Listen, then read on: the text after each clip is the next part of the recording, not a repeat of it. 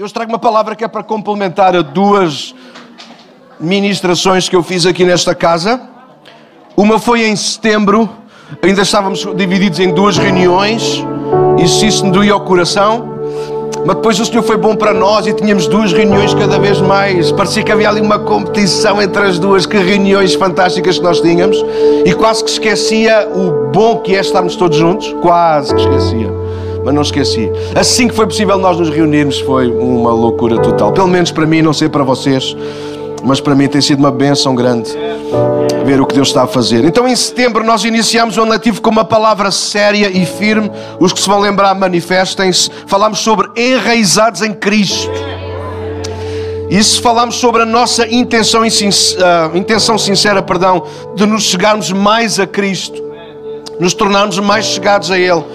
Ou seja, percebemos que é nossa responsabilidade de lançar e manter raízes profundas e na direção certa. Falhar nisso, em lançar raízes em Cristo, é falhar em tudo o resto.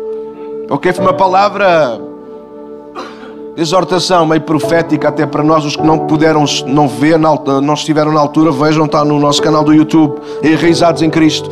No início do ano, portanto há bem pouco tempo atrás, no princípio de janeiro, logo creio que no primeiro domingo, aliás, nos dois primeiros domingos eu falei-vos sobre não mates o tempo, não sei se lembram, baseado em Efésios 5, sobre darmos atenção ao que nos intoxica e nos faz perder tempo. Paulo dizia para nós não nos embriagarmos com vinho, não nos intoxicarmos, de forma a vivermos ou quase a vivermos como insensatos e nécios, lembram-se? Mas Paulo diz o contrário, ele diz, ele, aliás, diz o contrário, não diz alguma coisa em oposição, ele diz encham-se do Espírito, porque o Espírito é a única forma de nós sermos desintoxicados daquilo que a vida ou na vida nós nos fomos carregando e o único que nos aproxima de facto daquilo que é a vontade do Senhor, não uma vez, mas todos os dias. Então, nós temos que nos enraizar em Cristo e nós precisamos viver numa, com uma consciência de não matamos o tempo, ou seja, não desperdiçamos o nosso tempo, a nossa vida, certo?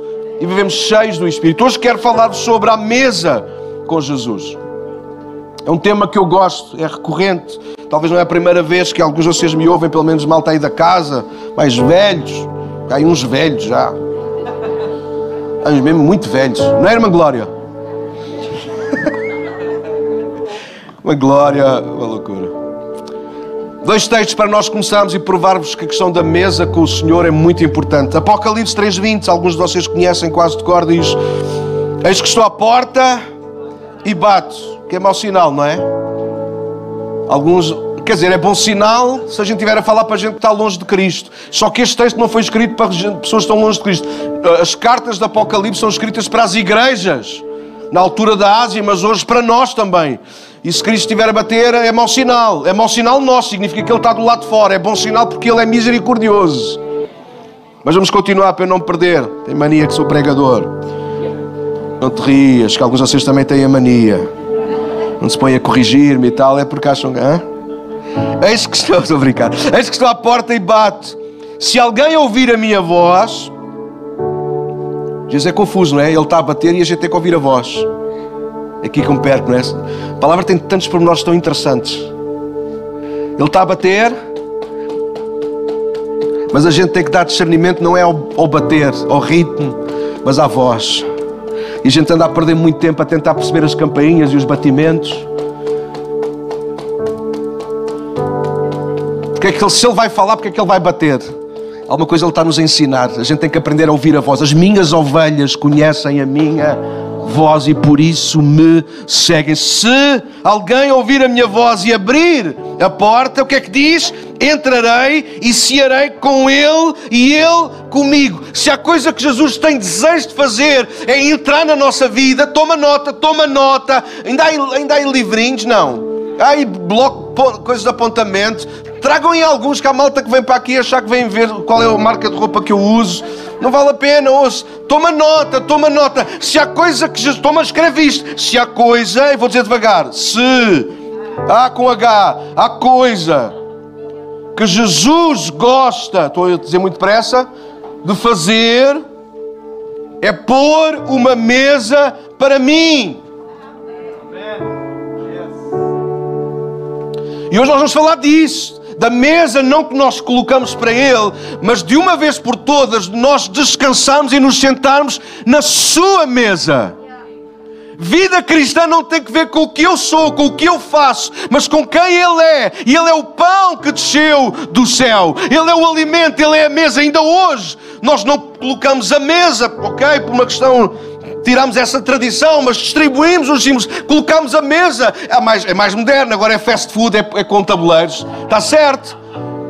Mas colocamos a mesa, o, o, pão e o vinho representam a mesa, não que nós colocamos para ele. Não, é, nunca pensaram nisso. Tomar o pão, estou a gritar muito, peço desculpa. É porque já estou melhor. Glória a Deus. Glória a Deus. Aleluia. Uh! Celebrar a ceia é celebrar não a mesa que nós colocamos para Cristo, mas, que, mas a mesa que Cristo há dois mil anos atrás colocou para nós e até hoje continua XPTO. O pão não fica rijo, o vinho não azeda. Jesus quer pôr uma mesa para nós. Não uma vez, mas todos os dias. João 6, os, talvez dos capítulos mais difíceis, mas mais importantes para mim nos Evangelhos.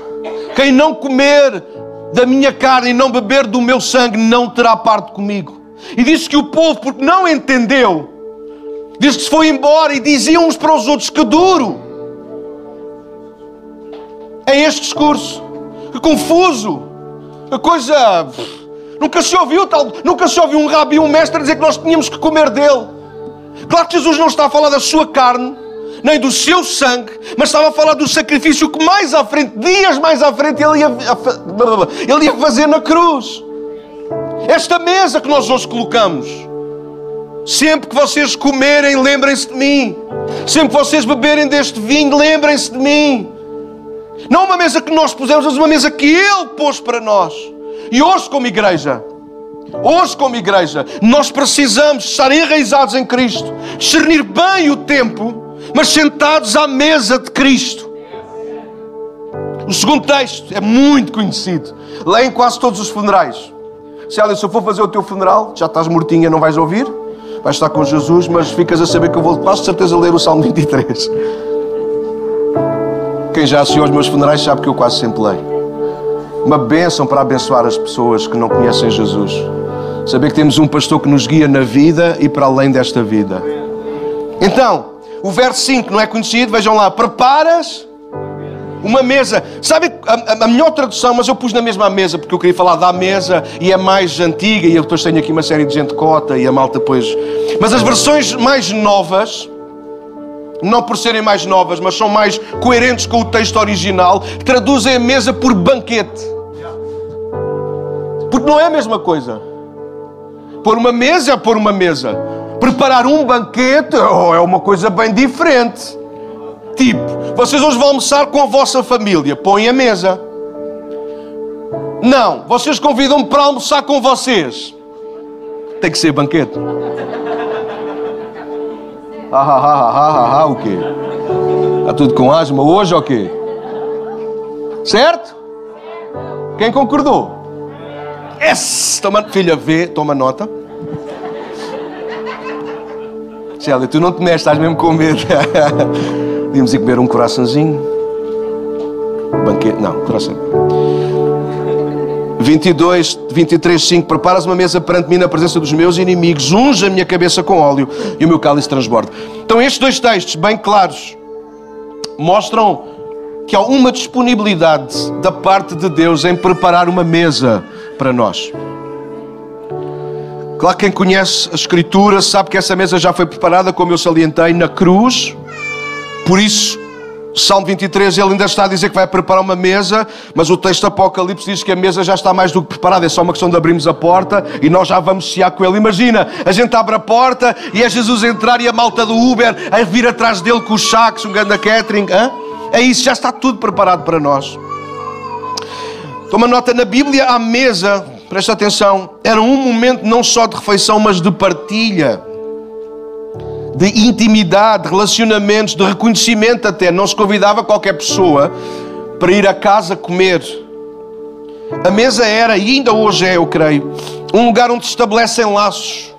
Não há nada como uma boa refeição. para nós conversarmos de coisas boas, prepararmos futuro. Ainda hoje é a mesa, e era no passado, a mesa que se faziam negócios, fechavam negócios. Era a mesa, e é ainda a mesa que se criam pontes. Eu hoje quero falar com um amigo, com um colega pastor, com uma ovelha, com alguém, e queremos falar sobre o futuro. A maior parte das vezes, a não ser que seja uma situação muito difícil e que não dê para falar num lugar público, então eu chamo ao, ao, ao escritório.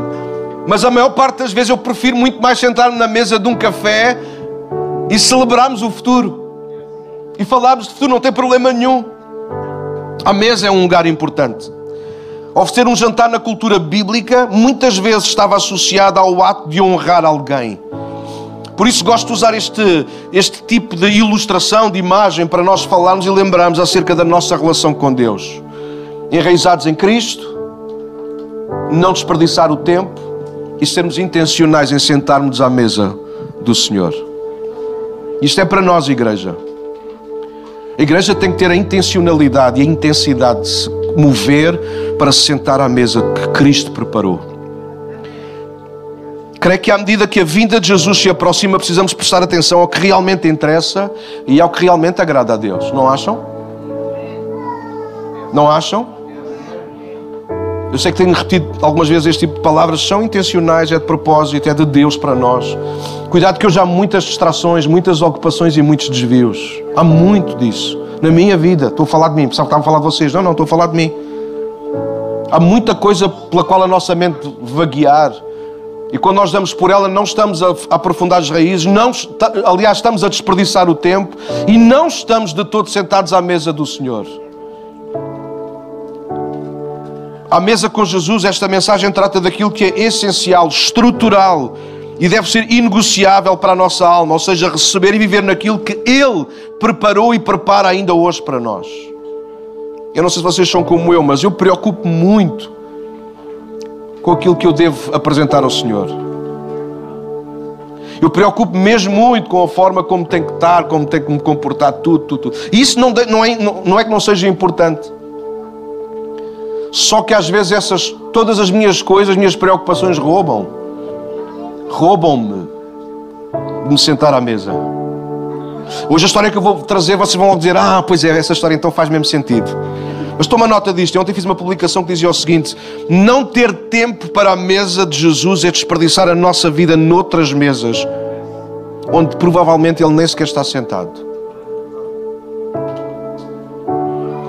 E às vezes nós estamos envolvidos em tanta coisa na nossa vida secular, às vezes até na própria vida de igreja.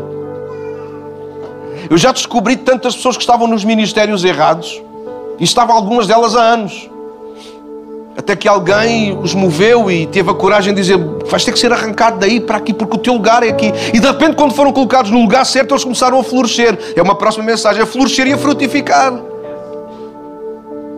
Vocês já ouviram dizer isto muitas vezes, mas é só mais uma. Tomem nota porque isto é tão importante.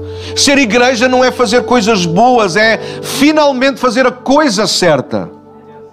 É perceber o que é que Deus tem para a minha vida. E sentar à mesa com Cristo é uma delas, meus queridos. E eu não sei se tu queres ser sincero comigo, ou se tu te identificas comigo, mas eu nem sempre tenho tempo para me sentar à mesa de Jesus. Sabem porquê? Porque ando a gastar o meu tempo a preparar as minhas próprias mesas. Mesas que às vezes ninguém pediu. Com os acessórios que ninguém pediu. E não tenho tempo de ouvir, de estar, de dar atenção ao meu Senhor, ao meu Cristo. Então leiamos o texto bíblico, Lucas 10, uma história tão conhecida. Digo eu, tão conhecida. Alguns vão abrir assim: nunca ouvi esta história. Mas vais ouvir hoje.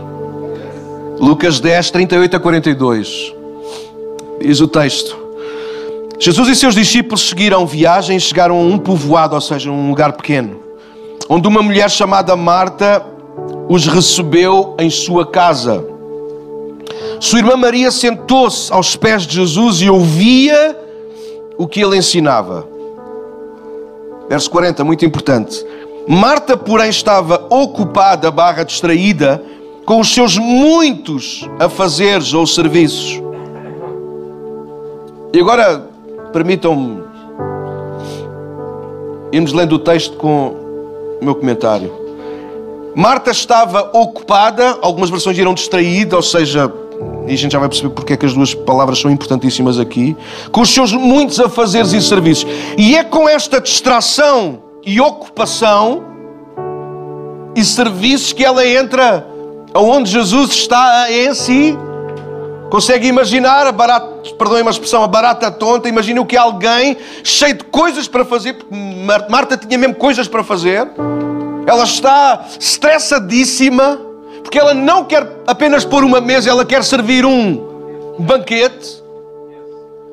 E ela está atrapalhadíssima. Imagine o que essa pessoa agita enquanto Jesus está sentado calmamente com os discípulos, Maria sentada aos pés, calmamente todos estão a ouvir aquilo que Jesus está a dizer. E de repente entra esta mulher pela sala adentro e diz ao Senhor: Foi a Jesus e disse: Senhor, não te incomodas que a minha irmã fica aí sentada. Isto acontece em tantas casas por aí. Enquanto eu faço o trabalho todo, diga-lhe que me venha ajudar. Até deu uma ordem a Jesus. Vai lá, vai. 41. Mas o Senhor respondeu: Marta, Marta, você se preocupa e se inquieta com todos esses detalhes. Apenas uma coisa é necessária. Quanto a Maria, ela fez a escolha certa e ninguém tomará isso dela. Uau, que história! E eu tive que a trazer outra vez para nós, como bom pregador que sou, apaixonado pela palavra. Eu podia ter escolhido outro texto para falar destas, destas coisas, mas esta história ela, é, ela fala por si própria. Então há aqui duas ou três coisas que nós precisamos de, de, de, de espaço reter na nossa alma e no nosso coração. Há aqui algumas exortações que nós precisamos de trazer para a nossa vida, enquanto quando partilhamos sobre enraizados em Cristo, nós lembramos algumas. Precisamos ter cuidado para não sermos gente de fracas raízes, nem de curtas raízes. O diabo é anti-raízes e ele vai fazer tudo para nós perdermos as nossas raízes. E sem raízes nós não desenvolvemos, nós não ganhamos força, nós não damos fruto não somos nada. Se nos distraímos com o tempo, se matamos o tempo, se desperdiçamos o tempo com coisas desnecessárias, nós vamos ficar intoxicados, quer reconheçamos isso ou não, e começaremos a viver como nécios, gente que não sabe e não quer saber, e como insensatos, gente que sabe, mas vive como se não soubesse nada. O diabo fará tudo para nós sermos este tipo de pessoas, sem raízes, insensatos e nécios. O diabo fará tudo para nos tirar da mesa do Senhor. Porque ele sabe que sempre que nos sentamos na mesa do Senhor, sim, há coisas que ficam por fazer, mas a nossa alma sempre é edificada. A nossa alma sempre é fortalecida. O serviço pode esperar, mas a nossa alma não pode. A nossa alma não pode deixar de ser alimentada. Sabe quando todos nós aqui já fomos bebés? Acho eu que ninguém nasceu assim, pois não? Sei lá, e alguns que são. Mas lembra-se quando os nossos filhos, os nossos netos, eles eram bem pequenos e quando eles tinham fome? É que, os, bom, a minha, a, a minha primeira filha, a minha primogênita, coitada, ainda hoje é magra, porque passou fome os primeiros meses de vida. Verdade. Lá descobrimos porque é que a desgraçada chorava que nem. E a gente pensou, bom, ela não gosta dos pais que tem. E a nossa conclusão foi, bom, a gente também não gosta da filha que tem. Tentámos devolver no continente onde comprámos. Ela já não precisam ah, contar esta história em público com a menina aqui. Não, ela já sabe isso. Sabe porque nós nunca lhe tirámos o, a etiquetazinha do preço, não fosse. Na segunda filha nós já aprendemos a lição. A Beatriz só fazia. Hum. Então a Beatriz cresceu só a fazer este tipo de, de som. Que bom, que bênção. Mas quando os nossos filhos são pequenos e eles querem comer, eles choram, eles berram até que. Se eles têm sede, eles choram, eles berram, sabem fazer mais nada. Se eles estão sujos, eles. Se eles estão no colo da avó, eles. Isso. Nós precisamos de perceber que a nossa alma, ela está, quando ela está a gritar, ela tem fome e nós precisamos sentá-la aos pés de Jesus. Nossa alma ela não nos foi dada pelo próprio Senhor para andar à deriva e vazia e com fome, porque ela será como um cão vadio. Ela comerá de tudo. Os nossos cães em casa, eu tenho uma cadela lindíssima. Um dia vou trazer ela à igreja para vocês conhecerem, a Julie, quando ela for mais crescida. Vocês vão ver que ela vai ficar aqui o tempo todo sentada enquanto eu prego e ela não se vai mexer. Também vou amarrá-la, né? Mas os nossos cães em casa não são vadios, eles não comem de tudo, eles comem quando muitas migalhas que nós deixamos aqui, porque nós também não comemos de tudo. Mas os cães vadios, eles comem de tudo na rua. E uma alma longe da mesa de Cristo é como um cão vadio. Posso fazer uma pergunta que não faz parte dos apontamentos e é aqui que eu, que, eu, que eu queimo o meu tempo todo? Lá são os cartuchos todos. Quantos de nós nos sentimos às vezes assim? Famintos, com a barriga cheia de nada. A gente às vezes come de tudo, mas nada sacia a nossa sede, a nossa fome. Isto não é conversa, é verdade. Isto é para ti hoje. Malta que estás em casa, isto é para ti. Malta que está em casa que não pode mesmo vir à igreja por estar doente, mas há malta que não vem porque em casa é melhor, porque em casa assiste aos cultos todos que quer. Ia dizer uma palavra que não se diz, ia dizer otário, mas não se diz. Não, é brincadeira, é brincadeira. Quem me conhece sabe que é brincadeira. Não. É o maior erro que nós podemos achar é que no tempo que vivemos hoje, por vermos os cultos todos de todas as igrejas, nós estamos a ser alimentados. Ser alimentado não é assistir aos cultos todos, ser alimentado é sentarmos conscientemente na mesa de Cristo, amigos. Há muita gente a sentar-se em muitas mesas onde se calhar Cristo nem sequer está sentado. Então toma nota, vou partilhar rapidamente quatro pontos com base nesta história. Toma nota do primeiro ponto. Importante versus prioritário. A nossa história apresenta-nos uma família que, depois de estudarmos os Evangelhos, concluímos: esta família de Marta, Maria e Lázaro foi se tornando íntima de Jesus. Esta família tem a iniciativa de receber Jesus em casa, diz isso no verso 38. E Marta, talvez por surgir sempre em primeiro lugar, seria a irmã mais velha. Não é importante mas é só para percebermos porque é que aparece sempre o nome de Marta primeiro, provavelmente porque seria ela a irmã mais velha. Mas vamos ao que interessa. Marta está a fazer o que lhe compete, certo? Mas não o que lhe convém.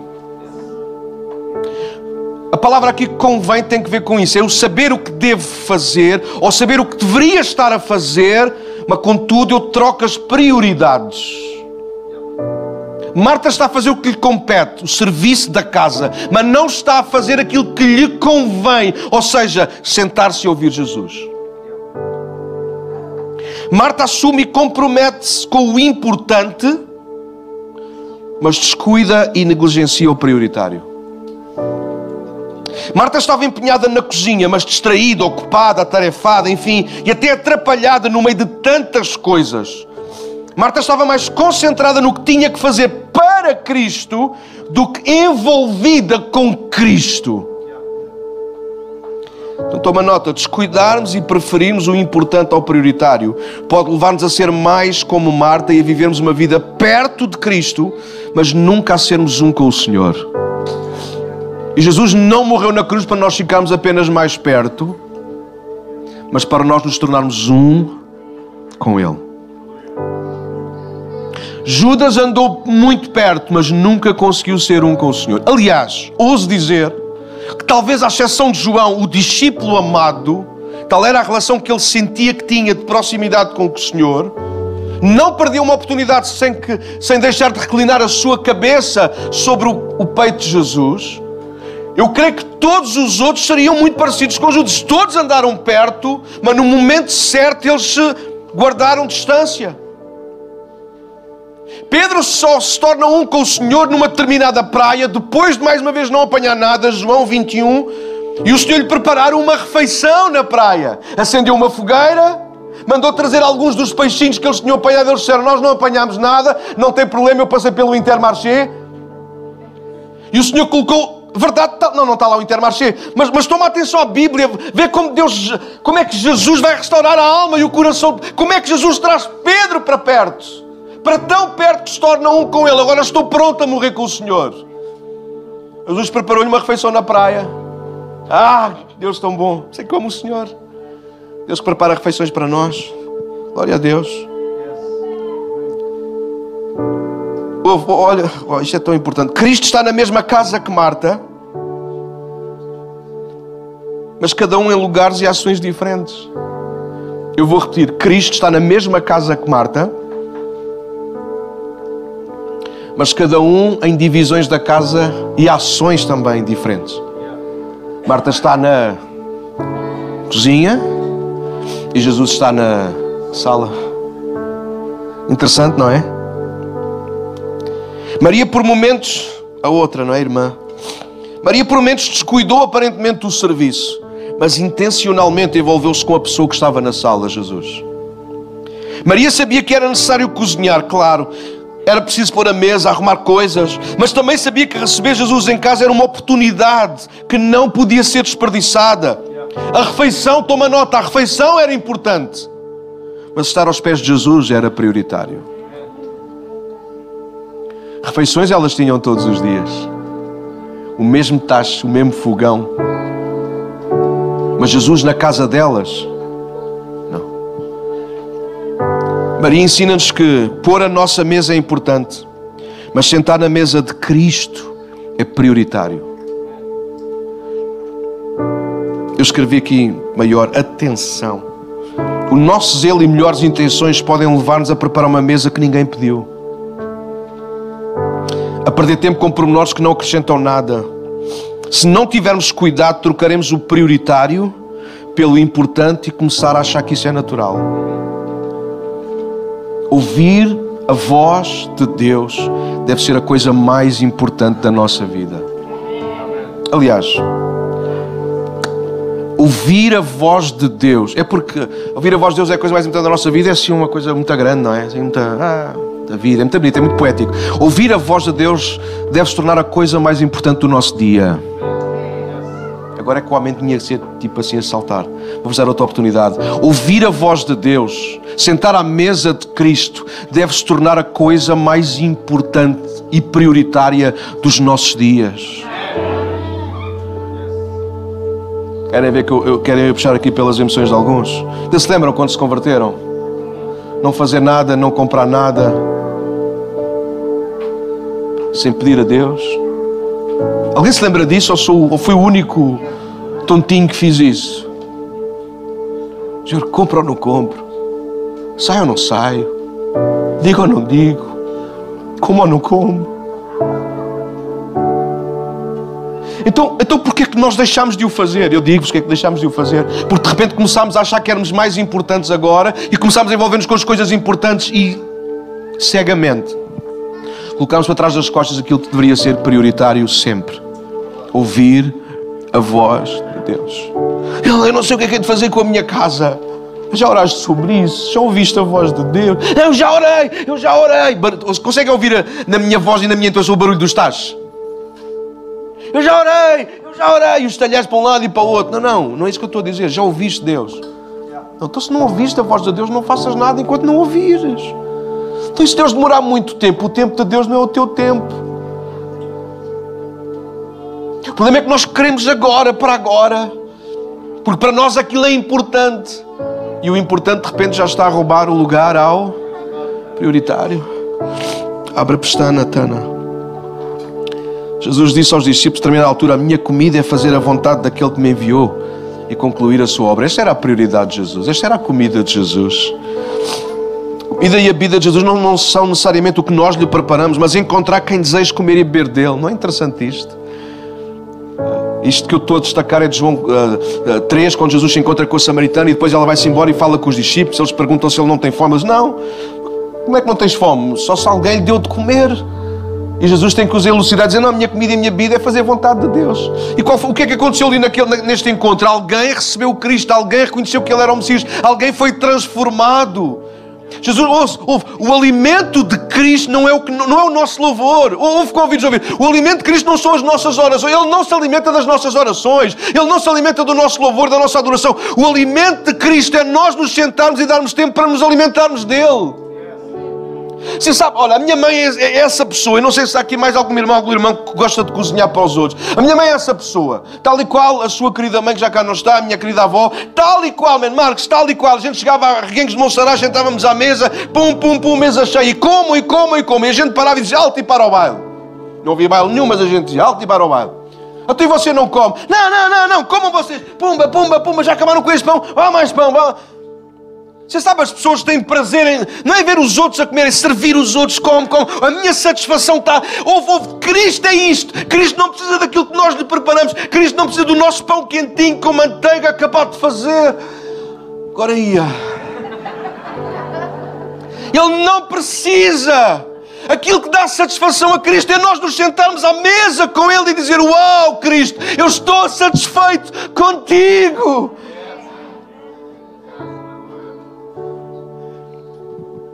Não devíamos nos preocupar tanto em trazer ou pôr uma mesa para Jesus, mas sim em confiarmos que Ele já preparou uma para nós. Ele não precisa do que lhe damos, do que fazemos. Já nós morremos se abrirmos mão daquilo que Ele é e daquilo que Ele tem preparado para nós. Uma atenção, o importante não pode atropelar o prioritário.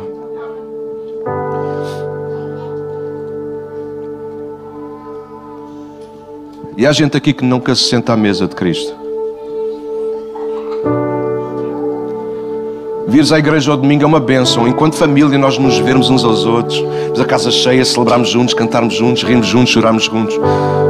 Mas isso não representa, ou pode não representar melhor assim que tu estás sentado à mesa de Cristo. Há gente que nunca tem tempo para abrir a Bíblia, ler um versículo, dois, três, deixar o Espírito falar ao coração, tomar umas notas. Há gente que nunca tem tempo. Deixa-me dizer-te uma coisa: isso é errado. Isso vai te fazer mal. Isso vai te tornar fraco na fé. Vai te tornar fracas as tuas raízes. Vai estar a matar o teu tempo. E Cristo vai estar à mesa, à tua espera. Enquanto nós andamos a correr de um lado para o outro, a dizer que somos importantes porque estamos a tratar de coisas importantes. Mas o prioritário, aquilo que deveria ser prioritário, nós não temos tempo. Houve convidos de ouvir esta mensagem para ti hoje. Não deixes que o importante atropele aquilo que é prioritário na tua vida. Ser homem, ser mulher, independentemente da idade e da fase de vida em que tu estás. Hoje a malta mete agenda para tanta coisa. Mete na tua agenda. Levanta-te mais cedo. Aí o relógio a tocar mais cedo. Na tua hora de almoço, se tiveres aqueles 10 minutos que te sobram, que queimas com as redes sociais ou outra coisa qualquer, seja generoso, oferece-o a Cristo e diz: Cristo, este tempo agora é teu. Eu sei do que estou a falar. É possível jejuar enquanto trabalhamos e estudamos. Eu, antes de ser pastor, eu trabalhei nas obras. Era eletricista. Não me envergonho absolutamente nada. E eu jejuava enquanto trabalhava. E quantas vezes eu tinha que encostar ao tijolo para que os meus colegas não me vissem a chorar enquanto eu buscava a Deus. Sim, não fazia isso todos os dias. Não há aqui nenhum herói. Apenas estou a partilhar convosco que é possível sermos intencionais.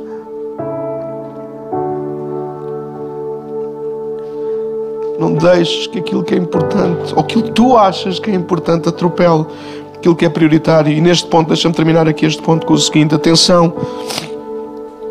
Trabalhar por resultados pode colocar em risco a relação. Às vezes alguém nos convenceu no tempo em que vivemos que o que é importante é termos resultados, é mostrar alguma coisa feita. Então nós queremos acelerar processos, nós queremos correr e queremos é mostrar que estamos bem, queremos mostrar que está tudo bem, queremos mostrar que já conseguimos, enfim, por aí fora. O tempo está a passar e não posso perder mesmo muitos exemplos e muitos detalhes, mas entendam, nós não fomos chamados para os resultados, quem faz a obra é Ele. Quem criou do nada todas as coisas foi o Senhor. Ele apenas nos chama a fazermos uma manutenção, uma cooperação com Ele.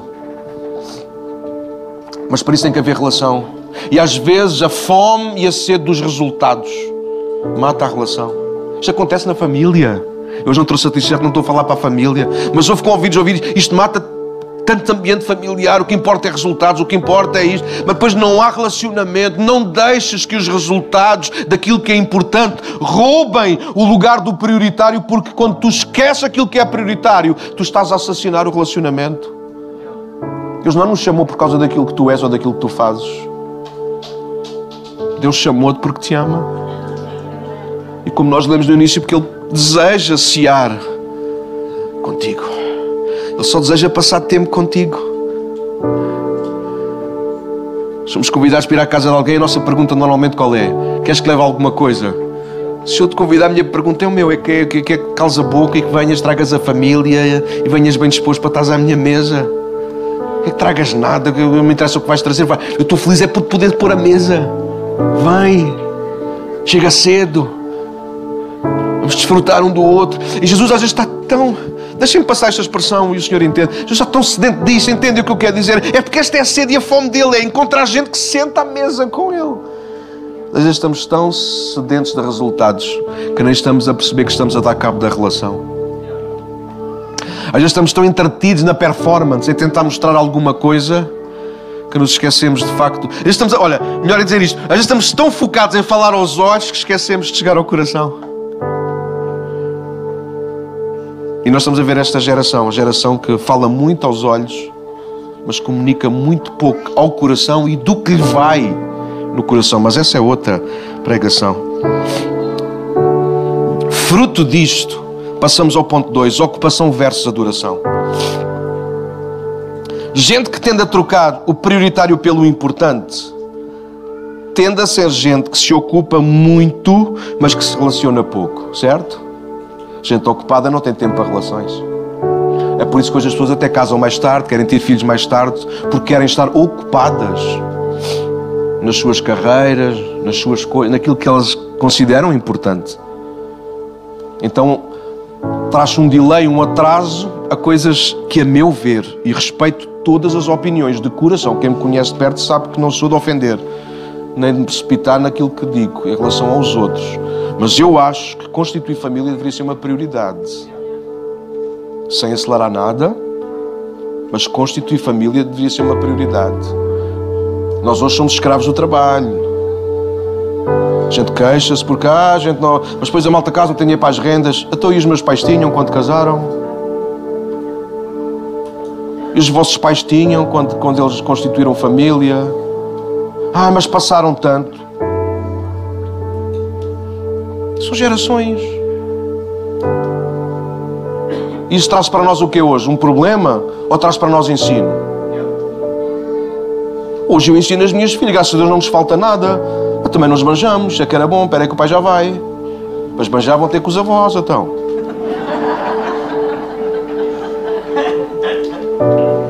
Os avós dos outros. Os avós delas são os meus pais. Alguém percebe do que eu estou a falar? Nós, sim, temos que fazer tudo com conexo, mas ouçam, ouçam, não acham que há aqui algum. uma, uma, uma imposição? Coisas que aparentemente então são importantes, mas que estão a tirar literalmente o lugar àquilo que devia ser prioritário. Que me interessa ter uma grande carreira, ter um grande carro, uma grande casa e viver sozinho? Viver em depressão e deprimido? Não, não. É só ligar a televisão. Estou a dizer algum disparate. Ajudem, por favor. Tenham permissão agora. Corrijam-me agora. Estou a dizer algum disparate. Nunca se viu uma geração tão grande de gente com cultura, de gente com formação académica, de gente até com recursos, porque a gente, eu, minha mãe, a gente brinca, ah, gente todos somos ricos alguma vez, há 20 anos atrás. É verdade, é verdade, é verdade, é verdade. Estamos a viver tempos únicos, deveriam ser melhor aproveitados. Mas a gente aprendeu a queixar-se para dar vazão àquilo que nós queremos. Mas essa é outra pregação. Então, gente que já não discerne bem entre o importante e o prioritário, eles tendem a viver muito ocupados. Só que a ocupação, e falando para nós como cristãos, a ocupação sempre, mas sempre roubará o lugar da adoração. Sempre. Eu amo tocar, mas mas se eu estou a tocar, eu estou completamente noutra onda. Eu não consigo estar focado. Não é uma queixa, estou apenas a partilhar para vocês perceberem como é que. Porque estou a pensar em mil e uma coisas e vim para o púlpito e reconheci que esqueci-me de algumas coisas. Ei, que não preparaste antes? Pois, porque não me lembrei, tive de estar a preparar outras. Então, a muita ocupação distrai-nos, a muita ocupação, sim, dá-nos um certo sentir de, ok, cumprimos a tarefa, estamos a fazer coisas, estamos a ter resultados, estamos a chegar lá, mas por dentro só Deus sabe como é que cada um de nós vai estando. Cuidado, que a ocupação pode roubar o lugar da adoração. Gente ocupada tende a distrair-se e inverter papéis. Alguns, em vez de ouvirem, começam a impor ser ouvidos e, em vez de adorar, atrapalham-se com ocupações que só os colocam à distância e ainda atrapalham os outros. Não foi isto que Marta fez? Vejam o cenário, porque o meu tempo já era. Ouçam. Jesus está com os discípulos e Maria sentados na sala. Maria estava aos pés de Jesus a ouvir enquanto Jesus ensinava, certo? Até que de repente, agora imaginem o que eles ali estão. A gente podia ter feito, né? Eles ali fora ali com umas panelas, devia ser engraçado. Mas enquanto Jesus está a ensinar, só soube Marta aonde? Na cozinha. Padadum, padadum, padadum, talhares para um lado, estás para o outro. Alguém está a ouvir o que eu estou a dizer, sim ou não? E se isso não for, porque foi exatamente assim que aconteceu, desculpem. Porque e de repente, se isso não fosse suficiente, ela ainda entra. Jesus! A falta tinha que ser aqui o rico, aqui a lavadeira. Je, Jesus, que brincadeira é esta? Vejam a acusação que ela faz. Ela nem fala com a irmã. Tu não te importas. O que é que é isso? Tu não te importas que eu faça o serviço todo e a minha irmã não me ajuda em nada? Diz-lhe que me ajude. Eu sei que eu faço isto meio teatral porque eu gosto de ser assim. Mas ouço isto é tão sério. Porque gente ocupada é assim que vive o cristianismo, a dar ordens a correr de um lado para o outro, mas a não produzir nada, ou a achar que é um grande produtor, mas afinal de contas Deus te procura não produtores, mas adoradores. E de repente nós andamos perdidos no meio das nossas ocupações e até damos ordens. Porque eu preciso ir daqui para ali, Senhor, manda que para a chuva. Porque afinal eu estou a fazer, estou a viver a tua vontade. E às vezes eu imagino quantas vezes não terá acontecido nos meus diálogos com o Senhor. É Deus perguntar do céu, mas eu não tenho tempo para ouvir. O barulho dos tachos não me deixa ouvir a voz do Senhor. Mas quantas vezes eu já me terá dito, mas quem é que te disse que era para ir para ali? Ou quem é que te disse que por causa da chuva tu não ias chegar a... Lembra-se uma vez que Jesus disse aos discípulos, por duas vezes, passemos para o outro lado. E por causa do barulho, das tempestades e dos ventos, eles achavam que iam morrer na tempestade. Jesus mas quem é disse isso? Se não tiveram fé, eu disse, passemos para o outro lado com ou sem tempestade, vocês vão chegar ao outro lado. Só que às vezes nós estamos tão surdos com as nossas ocupações, estamos tão surdos com os nossos questionamentos, com as nossas dúvidas, que nós não temos tempo para nos sentarmos à mesa com o Senhor, calados, sossegados e ouvir a voz dele. Porque cozinha fala disso, Miranda, fala de ocupação, sala fala de descanso. Cozinha fala dos nossos barulhos, das nossas inquietações. Sala fala de ficar sentados na mesa de Cristo e aproveitar tudo aquilo que Ele tem para nós. Daniel, estou aí, eu trabalho na cozinha. Trabalho num caso do. Mas perder a oportunidade de ouvir Jesus pode fazer azedar a nossa alma. Jesus está em casa de Marta para Marta, mas Marta quase perde Jesus porque colocou a intensidade noutras coisas de forma desproporcional. Não é bonito? Quem é que convidou Jesus para ir lá comer a casa? É Marta. Quem é que não tinha tempo de sentar com Jesus? Marta. Não é estranho isso? tem que avançar, temos que ir embora. Não é errado nós ofertarmos as nossas mãos. O problema é quando achamos que dar as mãos substitui rasgar o coração.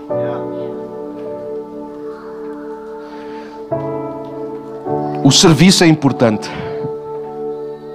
A ocupação, por vezes, é importante. Mas a adoração é prioritária. A cozinha tem o seu lugar na casa. Mas a sala também tem que ter. E este é o terceiro ponto, passa aí. Cozinha versus sala. Marta naquele dia teve a oportunidade de vir para a mesa. Estava distraída e ocupada na sua cozinha, quando deveria estar na sala a descansar e a receber Jesus. Ouçam, o próprio Cristo anunciou isso. Ele veio para trazer descanso à nossa alma e não para trazer mais peso e trabalhos. O seu trabalho na cruz, disse Isaías, foi para acabar com o nosso. Foi penoso, mas acabou com o nosso trabalho, com a nossa demasiada e sem sentido ocupação. Para que nós pudéssemos nos tornar adoradores. O que Ele é, faz e ainda faz por nós é suficiente, igreja. E se Cristo não nos der descanso, nada nem ninguém o fará. Agora olha isto: se Maria estivesse na cozinha de Marta, Jesus estaria sozinho na sala.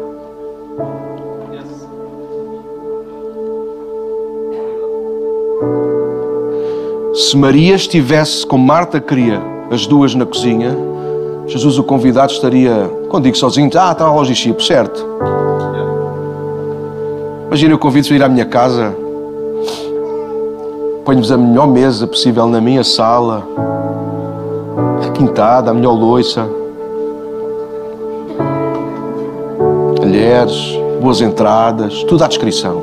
Banquete aí. Olha a malta já toda a babar. Onde é que está o Daniel, a Catarina? Onde é que está a malta toda? Passam uns minutos, passam dois minutos, e de vez em quando a gente vai, à, de vez em quando vai à sala. Pau. Depois base outra vez para a cozinha. Então, e no final ainda vamos perguntar: gostaram?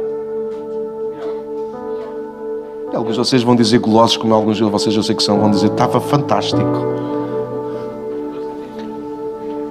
Mas a comida estar fantástica não deixou de ser awkward, esquisito. Vocês não estarem à mesa connosco. Cuidado quando a cozinha rouba todo o nosso tempo e nós não temos tempo para estar na sala com Jesus. O nosso amor a Ele não se prova no levantar das mãos, mas no rasgar do coração. É verdade que ninguém merece sentar-se na sua mesa, mas todos podem sentar-se com Cristo. Ele bate à porta se abrimos, Ele entrará, colocará a sua mesa na sala e cearemos juntos. E há sempre lugar para mais um. Se não fosse assim, não haveria certamente lugar para mim. Deixa-me terminar com o último ponto. De pé versos aos seus pés. E agora toma nota, vou ler que é para remir o tempo e não perderem nada. João 11, não precisas de abrir, conta-nos a história trágica da morte de Lázaro. E é trágica porque Lázaro é irmão de Maria e Marta, é trágica porque não há menção de pai ou mãe, e o que significa que as duas mulheres ficariam desamparadas. E é trágica porque Jesus estava longe quando Lázaro adoeceu e este acabou por morrer. Mas ao lermos a história de João 11, há pormenores que quero trazer intencionalmente para a nossa conclusão. Foram ambas, Marta e Maria, que mandaram chamar Jesus. Não sei se conhecem a história. Mandaram alguém chamar Jesus porque Lázaro estava doente. Mas quando Jesus chega a Betânia, toma nota, isto é muito rico. É Marta que sai ao seu encontro na rua, fora da vila, diz o texto. Ou seja, finalmente fora da sua cozinha. É Marta que troca impressões tão profundas com Jesus que, fruto disso, temos revelações do próprio, talvez as mais poderosas da Bíblia. Eu sou a ressurreição e a vida, e quem crê em mim, ainda que seja morto, viverá. Fora da cozinha, Jesus e Marta conseguiram conversar sobre coisas. Uau! Mas o verso 20 de João 11 diz que Maria, porém, ficou em casa. Isto tem-me que pensar. Estaria ela triste demais para ir ao encontro de Jesus? Estaria desapontada? Mas ao ler bem as histórias, concluí que nem uma coisa nem outra. Maria ficou em casa, penso eu, provavelmente a preparar a cadeira para Jesus se sentar e mais, e mais uma vez ouvi-lo aos seus pés, na sala. E sei isto porque assim que Marta chega à casa e diz que o Senhor quer ver Maria, diz o texto no verso 29 e 31 que Maria saiu apressadamente ao encontro de Jesus. E quando lá chegou, ela caiu aos pés de Jesus. Deixa-me terminar com João 12, se tiveres tempo para mim. Também não vou, vocês já vão ver, ele vai ficar de joelhos. Ah, então vai mesmo ser rápido. Quando chegamos a João 12, porque Lázaro é ressuscitado, está a ficar esquisito, parece que sou não. Ok. Quando eles chegam lá, diz que Lázaro é ressuscitado, capítulo 11, e no capítulo 12 diz que Marta, Maria e Lázaro decidiram homenagear Jesus pela ressurreição. Então ofereceram-lhe um jantar mais uma vez à mesa. Então o versículo 2 diz qualquer coisa do género: Marta, não estranhamente, servia, Lázaro, homem, estava à mesa, e mais uma vez a gente pergunta: onde é que está Maria? Que deveria estar na sala, mas não está na sala. Mas, mas veja o crescente disto, isto é maravilhoso. Malta, estamos a falar de estarmos à mesa com Jesus intencionalmente ao longo deste ano. Maria está no quarto Maria está no seu quarto à procura de alguma coisa preciosa para oferecer ao seu mais que tudo. E é do quarto que ela vem com um vaso. Que só o vaso em si era caríssimo. Mas aquele vaso não estava vazio, ele estava cheio de um perfume ainda mais caro que o próprio vaso. Calcula-se que custaria 300 dinheiros, ou seja, o salário de um homem durante um ano. E Maria vem do quarto quando todos estão à mesa, sobre os seus próprios pés. Maria vem do quarto com aquele perfume e ela toma uma decisão mais uma vez: é aos pés de Jesus que eu quero estar. Porque à mesa com Jesus não está sobre os nossos pés. A mesa com Jesus está-se aos seus pés. É por isso que muitos são chamados e poucos os escolhidos. Porque há muita gente pronta para sentar sobre os seus próprios pés, ao mesmo nível de Jesus. E há muito poucos a perceberem que para que o coração fique alinhado com o coração de Deus, nós precisamos de aprender a estar aos seus pés. Não tem tempo para vos dizer tudo. Sabe como é que eu sei isso? Porque em João 11, Maria cai aos pés de Jesus e chora profundamente. E dois versículos a seguir nós temos o texto mais pequenino da Bíblia. Jesus chorou. E eu achava que Jesus chorava por causa das pessoas à volta, mas desculpa, é só a minha convicção, não é doutrina, não é nada, não é nenhuma interpretação louca. Mas eu creio que Jesus chorou porque o coração de Maria e de Jesus estavam ao mesmo nível. Eu coloco o nosso coração ao nível do coração do Senhor. Aprendemos a estar à mesa dele. Não é a mesa apenas com ele, é a mesa dele. E a mesa dele ainda é aos seus pés. Então Maria vem com aquele frasco e ela fica aos pés de Jesus. Ela abre delicadamente o frasco e derrama o perfume nos pés de Jesus. Porque ela não ousa, não ousa levantar os seus olhos. Ela usa os seus pés, como uma outra mulher fez. Outra mulher fez ela descobre os seus cabelos, coisa que só se faria no quarto diante do seu marido. Ela descobre os seus cabelos num ato completamente de repugnância para os outros, mas de total extravagância, intensa, intencional adoração. E ela, com os seus cabelos, ela ela limpa os pés do Senhor porque não fosse ele escorregar, não fosse ele ficar agora sujo. E se vocês conhecem como é que termina Jesus, enquanto todos estavam a desprezar o ato dela, Jesus disse: calem a boca. Sabe o que dizem, seus disparatados. Ela está a preparar o meu corpo para aquilo que vai vir a seguir. Ela não sabe, mas profeticamente está a preparar o meu coração. Uau! Para aquilo que vai acontecer. Então a mesa com Cristo tem que ser alguma coisa nossa, malta. igreja para todos tem que ser gente que sabe o que é estar à mesa do Senhor. E a mesa do Senhor está aos seus pés. Deixa-me terminar e e, refletir, e relembrar tudo aquilo que dissemos. Cuidado quando o importante atropela o prioritário. Escolham bem aquilo em que se vão meter, aquilo que vão fazer. Não há uma razão nós pedimos às pessoas que servem nesta casa para não servirem em diferentes ministérios, mas escolherem um ministério onde vão dar tudo. Porque as muitas distrações levam-nos a muitas ocupações e a ocupação rouba o lugar da adoração. E em vez de ser adoradores, passamos a ser produtores coisa que o Senhor nunca nos chamou para ser. Cuidado quando a cozinha nos chama demasiado e nós desperdiçamos a sala. Cozinha fala da ocupação, de trabalho, daquilo que nós conseguimos fazer. Sala fala de descanso. Cozinha fala dos nossos pés. Sala fala de aos pés de Jesus. Percebes que é que às vezes andamos tão cansados? Porque descansamos pouco aos pés do Senhor e passamos a vida sobre os nossos próprios pés. Este ano aprenda a estar mais vezes na mesa de Jesus. Cria o teu tempo pessoal, individual. Faz isto por ti próprio. Lê a palavra mais vezes, ouve a voz de Deus, cala-te mais vezes e ouve mais. É importante orar, é importante nós falarmos, mas às vezes é tão mais importante ficarmos calados minutos, horas a fio na presença de Deus e deixar que o Espírito fale.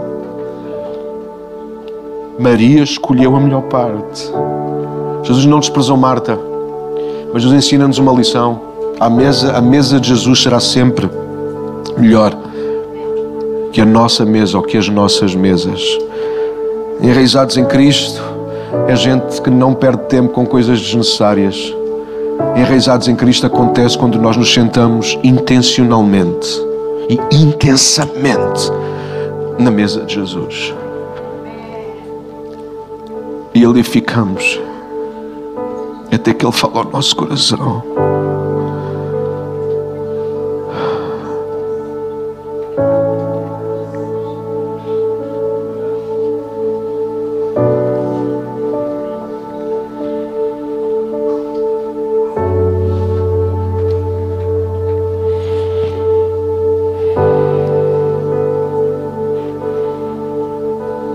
Aquietai-vos e sabei que eu sou Deus. Igreja, aprenda a estar na mesa de Jesus.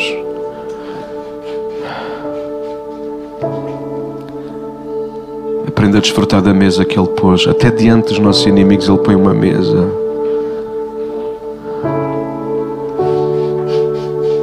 Quando estiver difícil, quando não souberes o que fazer, quando estiveres cansado, não desistas.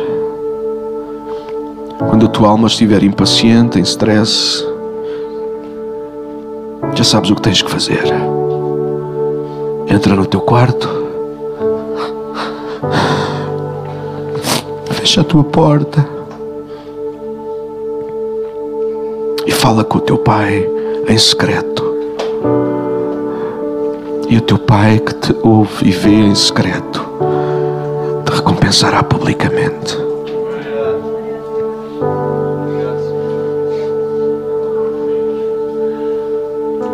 Senhor, nesta manhã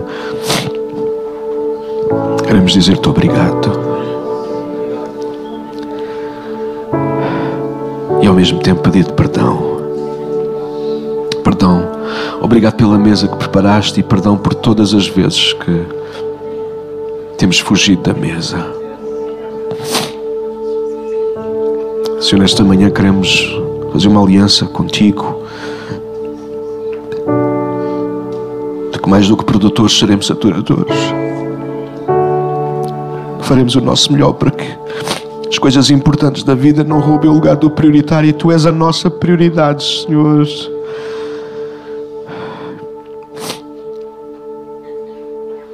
Ajuda-nos a ir à cozinha às vezes que forem necessárias, mas por favor, Senhor, guia-nos mais vezes até à sala, onde podemos descansar em Ti. Perdoa-nos quando nos tentamos colocar sobre os nossos pés e avançar destemidamente e tropeçamos tantas vezes. Ajuda-nos a aprender a estar aos Teus pés porque é aos teus pés que nós somos fortes, é aos teus pés que nós ficamos firmes, é aos teus pés que nós vencemos as nossas maiores lutas. É aos teus pés que nós ligamos o nosso coração com o teu e tu ligas o teu com o nosso. É aos teus pés que nós crescemos.